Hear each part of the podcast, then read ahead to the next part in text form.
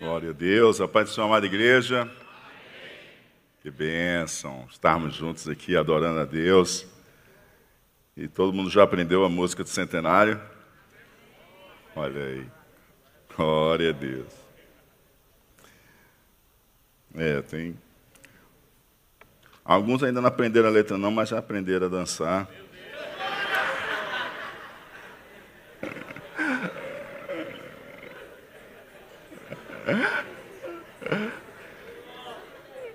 Mas vai dar tempo para a gente aprender também, amém?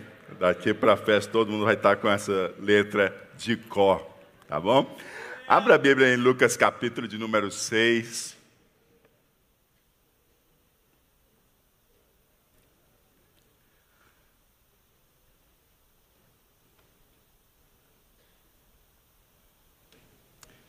Lucas capítulo 6, vamos dar seguimento ao texto que já começamos a trabalhar na semana atrasada, aquele discurso que Jesus faz após separar os doze. Discurso esse que encontra muita semelhança no Sermão da Montanha. Há quem acredita que, na verdade, Lucas faz aqui uma versão resumida do Sermão da Montanha. Outros já acreditam que é um outro momento, é um outro discurso, não é? Há até quem chame o sermão da planície, né?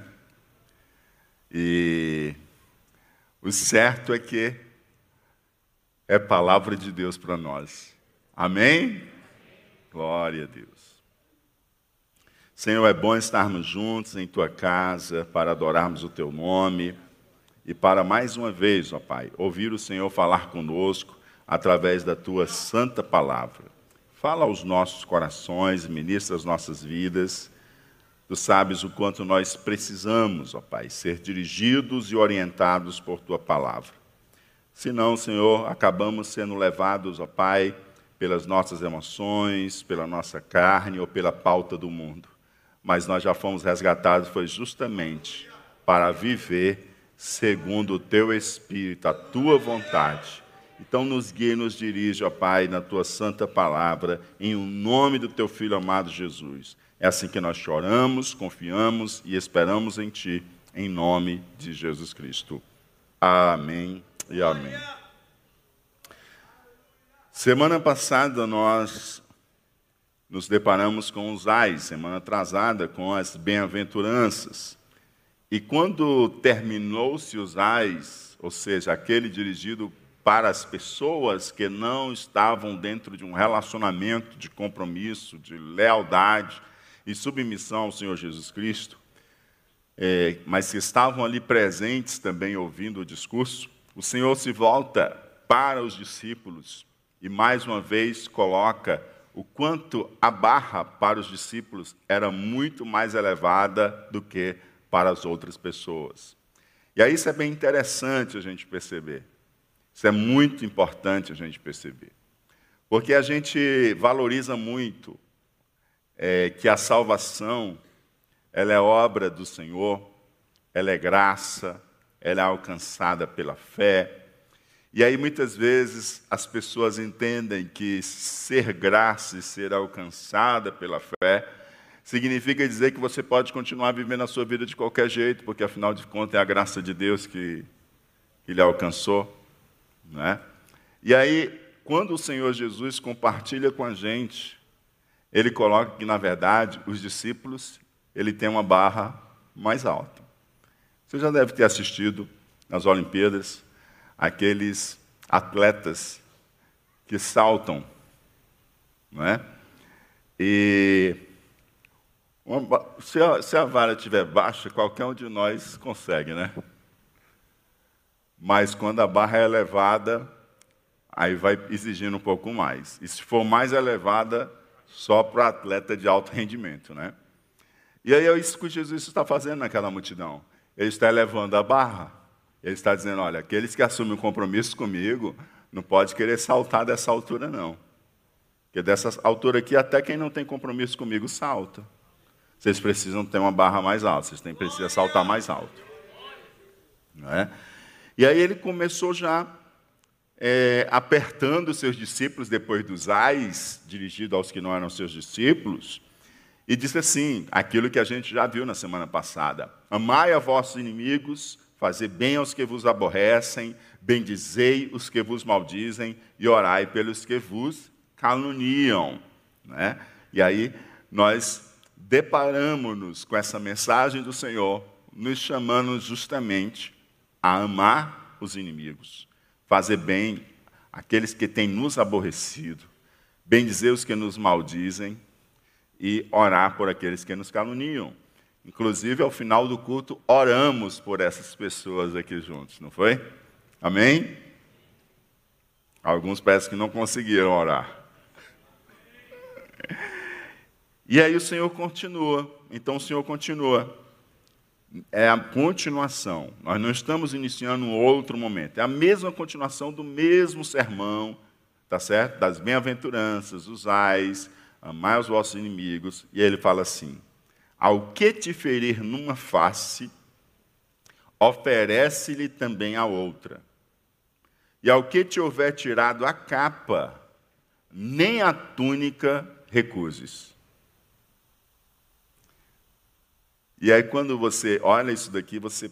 Mas, espera aí, pastor, como, como, é que é? O que é está acontecendo aqui? Se alguém me der um soco, eu devo voltar e olhar para a pessoa e dizer assim: pronto, você agora pode dar o soco do outro lado.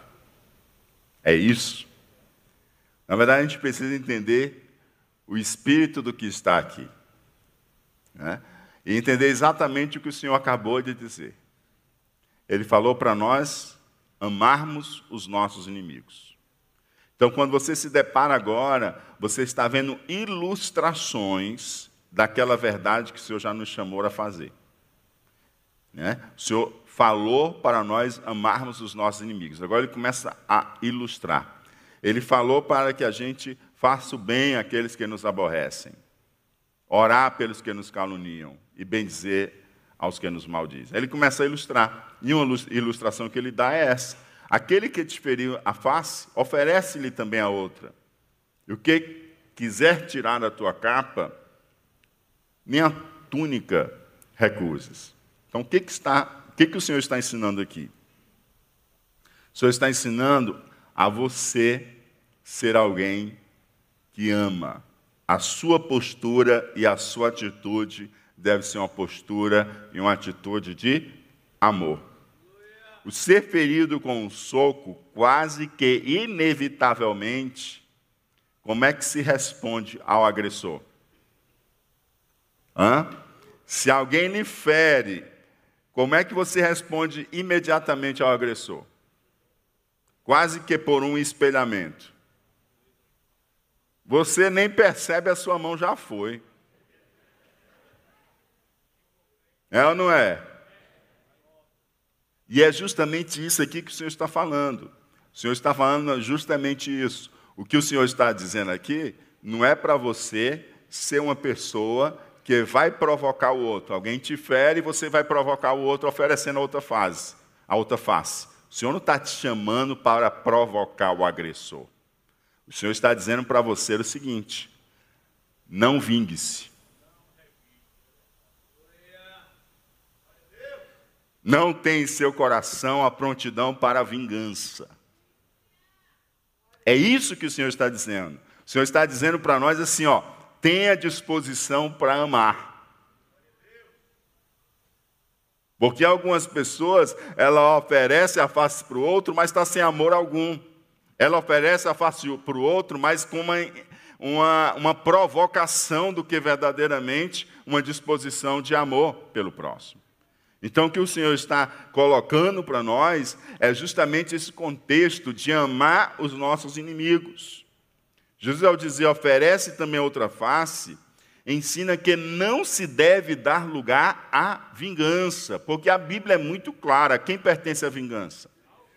Ao Senhor. Mas se deve dar lugar ao amor, porque a barra do discípulo é mais alta. Oferecer a outra face não é jamais no sentido de você provocar o agressor, mas é amar ao ponto de tornar-se vulnerável para sofrer, quem sabe, novamente um dano semelhante. Você compreende? Você compreende? Você se tornar vulnerável até para sofrer um dano semelhante. E de igual forma, quando se trata de ser tirada a capa, ao invés de uma reação de violência que seja movida pela ira, porque você trabalha, você se esforça, você sabe o quanto custa você se vestir, você, se, você ter algo para se deslocar, você ter um lugar para morar, você sabe o quanto custa. Você sabe o quanto você sua para pagar suas contas, sim ou não? Você sabe, né? Hã? Ou não? Você sabe que você não é daqueles que. Não é? Amém? Então o que acontece? Como você sabe, e alguém vem e toma do fruto do seu trabalho, o Senhor está dizendo exatamente o seguinte: ó, não se ire, não se encha de ira. E o Senhor diz exatamente isso: mantenha-se pautado pelo amor. E sequer recuse a túnica, a capa a veste por fora, a túnica, a veste interna. E Jesus diz: Olha, e se quer, recuse a túnica. Perceba que a palavra de Jesus está dirigida aos discípulos.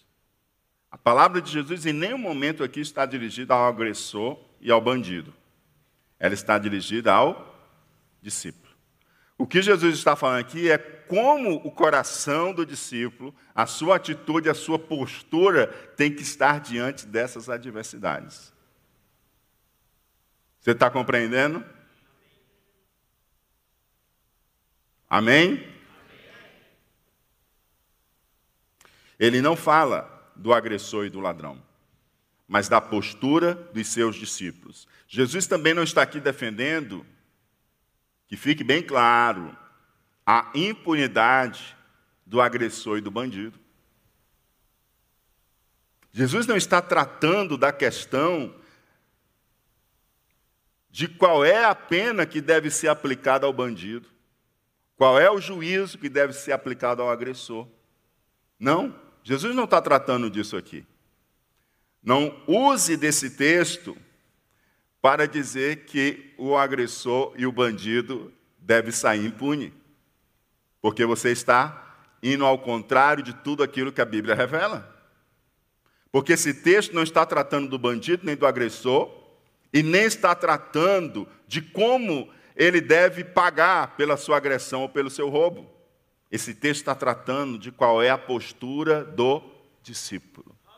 Como está o seu coração quando você sofre algo dessa natureza, começa a nascer dentro de você uma sede de vingança, começa a crescer em você uma ira, é ao discípulo que Jesus está tratando nesse momento.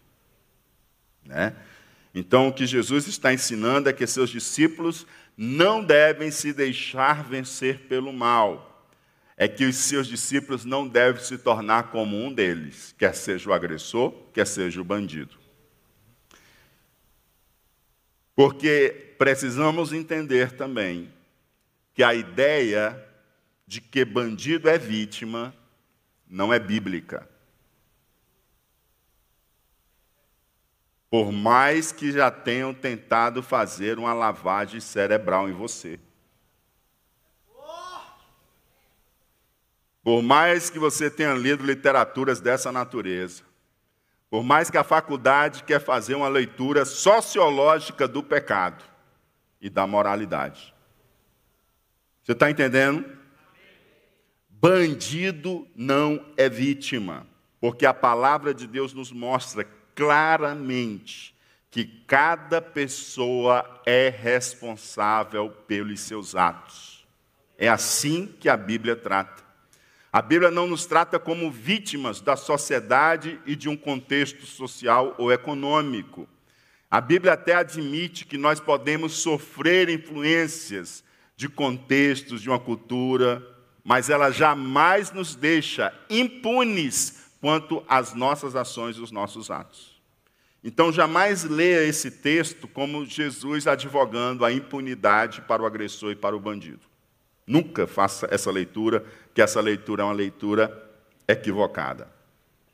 Porque a Bíblia deixa muito claro que cada pessoa é responsável pelos seus atos e que cada pessoa responderá moral, social, criminal e espiritualmente pelos seus atos. Amém? Deus trará a juízo cada um dos atos do homem. Lucas 6,30 E dar a qualquer que te pedir, e ao que tomar o que é teu, não lhe tornes a pedir. Aqui, mais uma vez, prevalece o princípio que nós aprendemos lá nas bem-aventuranças e nos ais. Né? O sentido da pobreza de espírito, ou ai dos ricos, no sentido daqueles que são possuídos ou possuem riquezas, né? Ou seja, o princípio possua, mas não seja possuído. Diga comigo, possua, mas não seja possuído. O que, que significa, queridos? Significa que você tem, mas você não é apegado. Amém? O seu coração não está naquilo que você tem. Você já, percebeu que tem gente que ela é capaz de ficar mais doente porque é, perdeu um investimento do que ela ter se machucado? Onde é que está o coração dessa pessoa? Hã? No dinheiro. E é isso aqui que o Senhor está mais uma vez reafirmando, ó.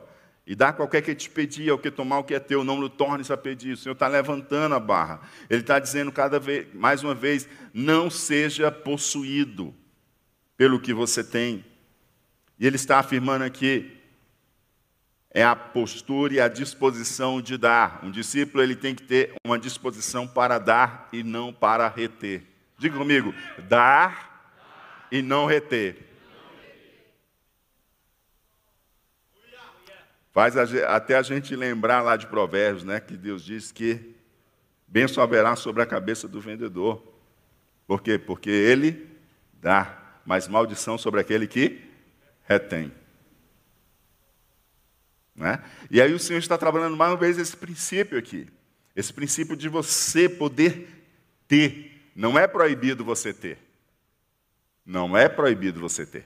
Mas é proibido você ser possuído pelo que você tem. Né? Isso te coloca numa condição em que o teu compromisso de lealdade com Cristo está em xeque. Então, aqui é a disposição para dar e não para reter. Porque o que deve orientar você dar ou você reter jamais deve ser o seu amor ao dinheiro ou às posses. O que, que orienta você estender a mão para dar e você reter? O que, que orienta? Lembra como começou todo o texto? Amar os inimigos. E porque eu amo, eu não devo cultivar no meu coração ira, porque eu amo, eu não devo cultivar no meu coração vingança, e porque eu amo, eu tenho que orientar o meu dar e o meu reter pelo amor. Vocês estão entendendo? Não posso orientar o meu dar ou o meu reter por eu ser possuído pelo que tenho. E como é que você orienta o seu dar e o seu reter pelo amor? Vou contar um exemplo. Você tem dois filhos. Você tem dois filhos. O primeiro filho completa 18 anos. E você compra um carro e dá de presente para ele. Ok? Amém? O segundo filho está com 16 anos. O que, que ele tem na cabeça dele? Hã? Quando eu completar 18 anos, eu vou ganhar um carro. Ele completou 18 anos. E quando ele completou 18 anos, você não dá o carro para ele. Ele vai chegar para você e vai cobrar, não vai não? E aí você vai fazer o quê? Meu filho, eu não estou lhe dando um carro e não vou lhe dar, porque eu amo você. E eu sei o que, você faria com esse carro. E eu sei que, na verdade, você ia estragar a sua vida. Então eu prefiro você sem carro. Você está entendendo? O que, que orientou você dar ao primeiro e não dar ao segundo? Dar ao primeiro e reter o segundo? O amor. Então é exatamente isso que o Senhor está falando aqui. Não é a questão de ser possuído pelo que você tem, é a questão de você ter disposição para dar. Você ter amor para dar. E quando você não dá, você retém, movido pelo amor. Amém?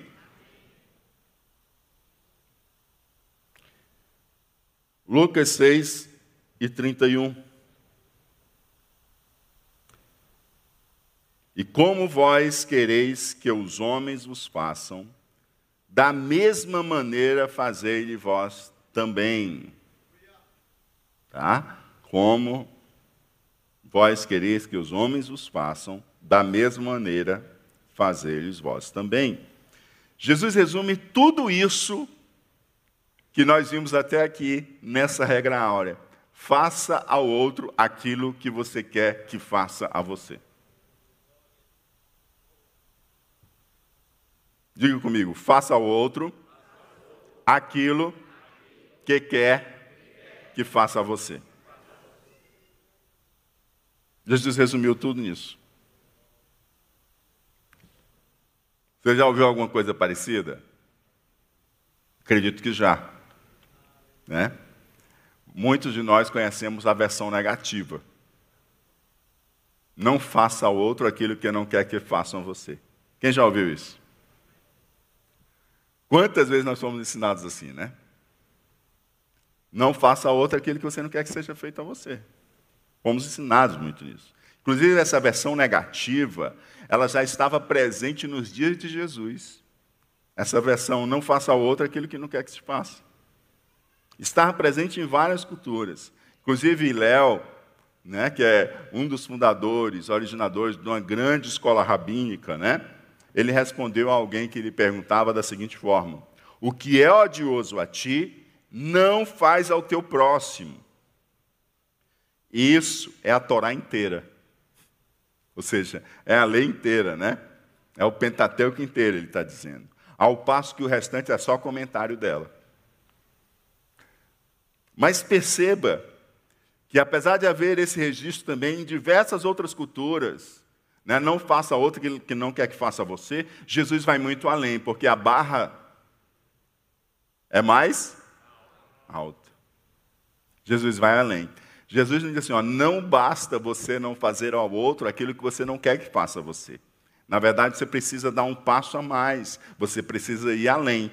Você tem que fazer ao outro aquilo que você quer que faça a você. Porque o que, que você não quer que faça ao outro? O que, que você. Ó, quando diz assim, ó, não faça ao outro aquilo que não quer que te faça. O que, que é? Não faça o mal ao outro. Sim ou não? Não faça o mal ao outro. Mas quando Jesus diz assim, ó, faça ao outro aquilo que você quer que faça a você, aí é muito mais do que não fazer o mal. Você tem que ser ativo em fazer o bem. Porque você quer que faça a você o quê? O bem. Sim ou não? Você quer que ninguém lhe machuque, é uma coisa. Mas você quer que alguém seja cordial com você, é outra. Sim ou não? Então, se você quer que alguém seja cordial com você, o que, que você deve ser com o outro? Cordial. Você está percebendo que está exigindo mais? Está te tirando de uma passividade para ser um agente ativo de fazer o bem? E de glorificar o Pai com as boas obras, você consegue perceber a grande diferença entre, que, entre não faça aos outros aquilo que você não quer que faça a você e faça aos outros aquilo que você quer que faça a você? Percebe o quanto é diferente? Parece muito, mas é muito, muito, muito diferente. Tá? Então, essa é a regra áurea. Desde quando disse lá em cima, amai aos vossos inimigos, até essa última parte, né, em que lemos essa ilustração, né, ao que tomar o que é teu, não lhe tornes a pedir. Deus está dizendo que, olha, faça ao outro aquilo que você gostaria que fizesse com você. Né? Então, como vós quereis que os homens os façam, da mesma maneira fazei a eles. Essa é a regra áurea. E aí o Senhor agora retoma cada um daqueles temas para comparar como era a vida daqueles que não têm um compromisso com Ele, né? os que não têm uma relação de compromisso com Jesus Cristo. E ele diz assim, ó, do verso 32 ao 34. E se amardes aos que vos amam, que recompensa tereis? Também os pecadores amam os que os amam. E se fizerdes bem aos que vos fazem bem, que recompensa tereis? Também os pecadores fazem o mesmo. E se emprestardes àqueles de quem esperais tornar a receber, que recompensa tereis? Também os pecadores emprestam aos pecadores para tornarem a receber outro tanto. Ou seja, Jesus está dizendo o seguinte: olha, vocês precisam ir além daqueles que ainda não têm um compromisso de lealdade comigo, porque hoje vocês têm um compromisso comigo. Porque amar quem ama, vocês já faziam isso sem me conhecer. Vocês já faziam isso sem me conhecer. Né? As pessoas que não estão em relação de compromisso e lealdade com Jesus, elas já amam aquelas pessoas que as amam, sim ou não? Elas já fazem o bem àquelas pessoas que eles fazem o bem. Elas já emprestam aqueles que pagam com juros. Empresta ou não empresta? Os bancos é uma maravilha com você, né? É ligando, é querendo emprestar, né?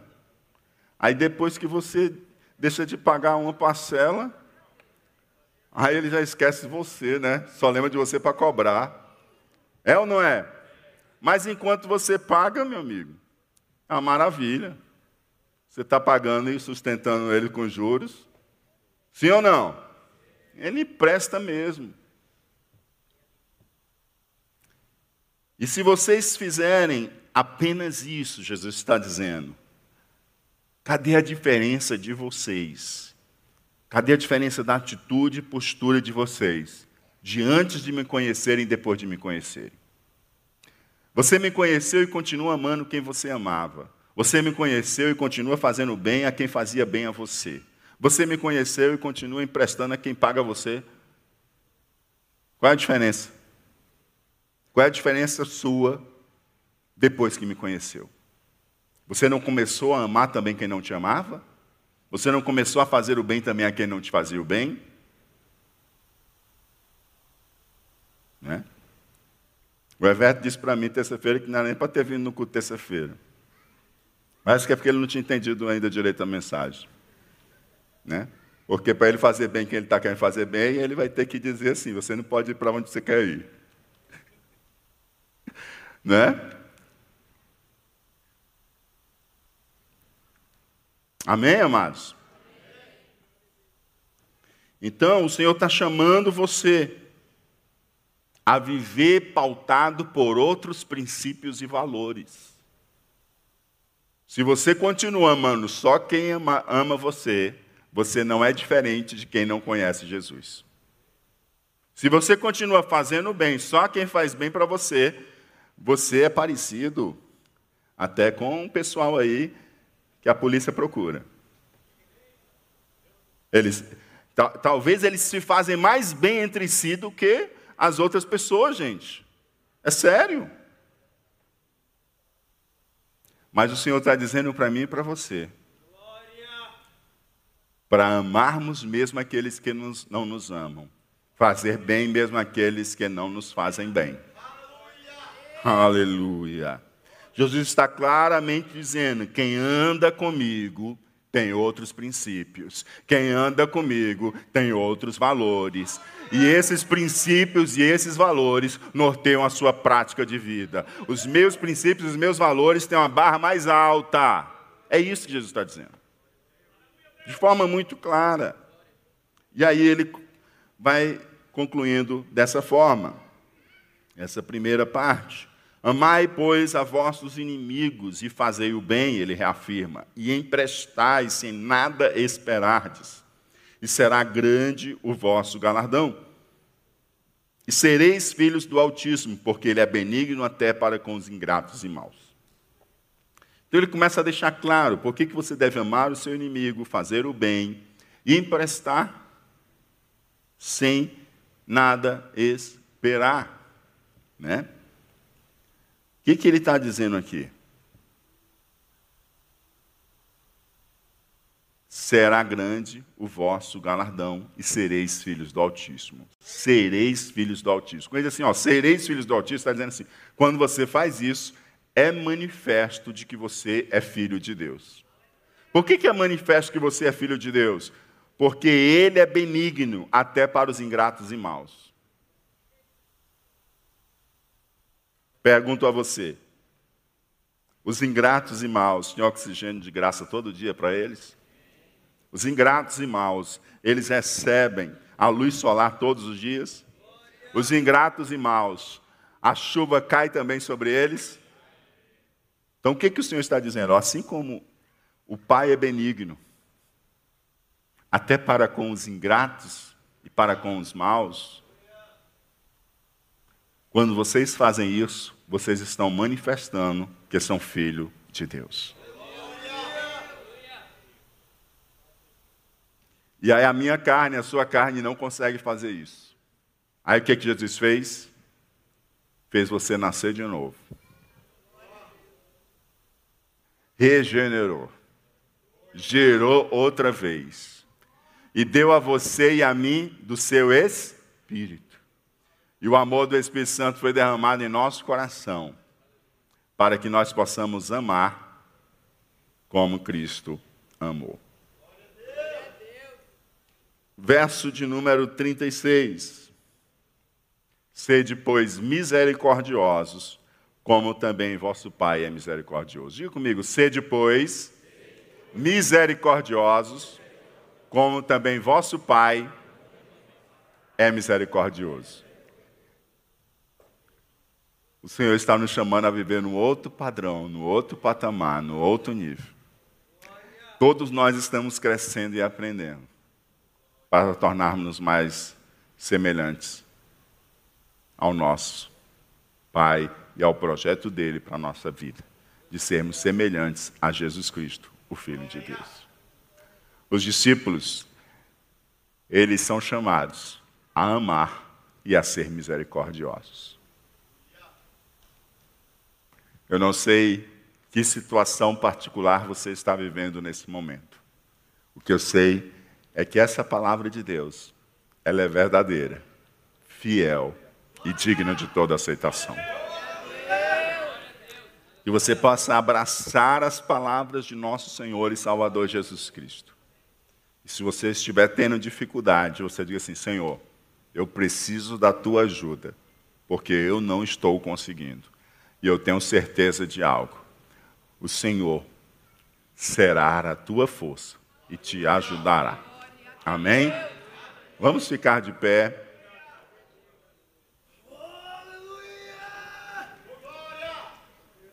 Glória a Deus.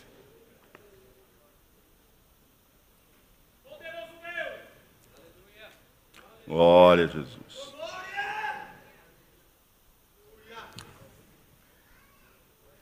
limitaram meu tempo, eu já estourei meu tempo, tá?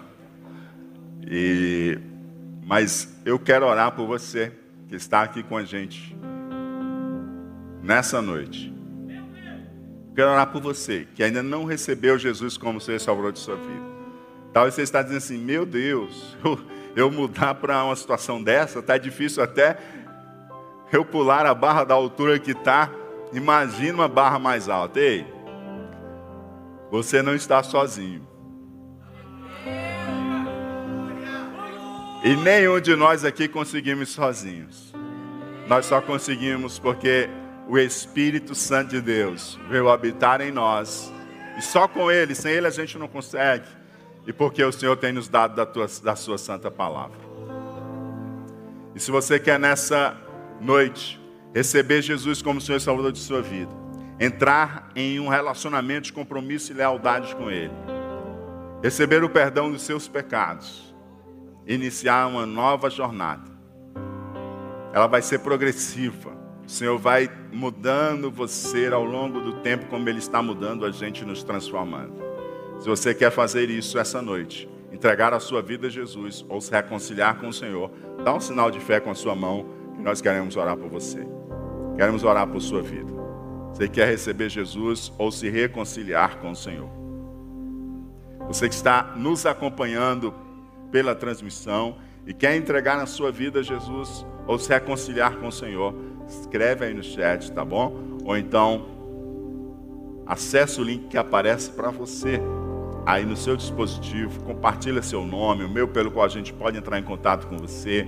Nossos irmãos vão entrar em contato, orar com você e ajudar você a dar esses primeiros passos na caminhada de fé. Curva a sua cabeça, deixa eu orar por você. Senhor, muito obrigado muito obrigado, Senhor. Como nós carecemos, ó Pai, da tua presença. Nós fomos abraçados, envolvidos pelo teu grande amor. E nós não podemos negar esse amor aos outros, ó Pai. Nós precisamos ser esse canal pelo qual, Senhor Deus, o teu amor continua sendo derramado e alcançando vidas. Que possamos ser agentes, ó Pai, onde quer que o Senhor nos leve para que sejamos uma demonstração do amor de Deus para aquelas pessoas que estão tão perdidas e precisam ser alcançados pelo teu cuidado e pelo teu amor, ó Pai. Em nome do teu filho amado Jesus, perdoa os nossos pecados, ó Pai. Perdoa quando a ira tem brotado em nosso coração. Perdoa, Senhor Deus, quando planos de vingança, Senhor Deus, começam a se arquitetar em nossos pensamentos e em nosso coração. Perdoa-nos, ó Pai, quando começamos a sentir-nos possuídos pelas bênçãos que o Senhor nos deu e queremos retê-las, ó Pai. Mas nos dá uma disposição de amor. Amor, Senhor Deus, que perdoa. Amor, Senhor Deus, que não, Senhor Deus, deixa nutrir a ira, a vingança, ó Pai. E amor que tenha disposição para dar com generosidade. Senhor, em nome do teu filho amado Jesus, ajuda-nos, ó Pai, ajuda-nos e enche-nos da tua graça, do teu perdão e do teu amor, para que possamos mais e mais, Senhor Deus, podermos viver aquilo que te agrada, ó Pai, e podermos viver com princípios e valores, ó Pai, elevados, que sejam condizentes com a vida daqueles que têm lealdade e compromisso contigo. Em o nome de Jesus Cristo. Amém.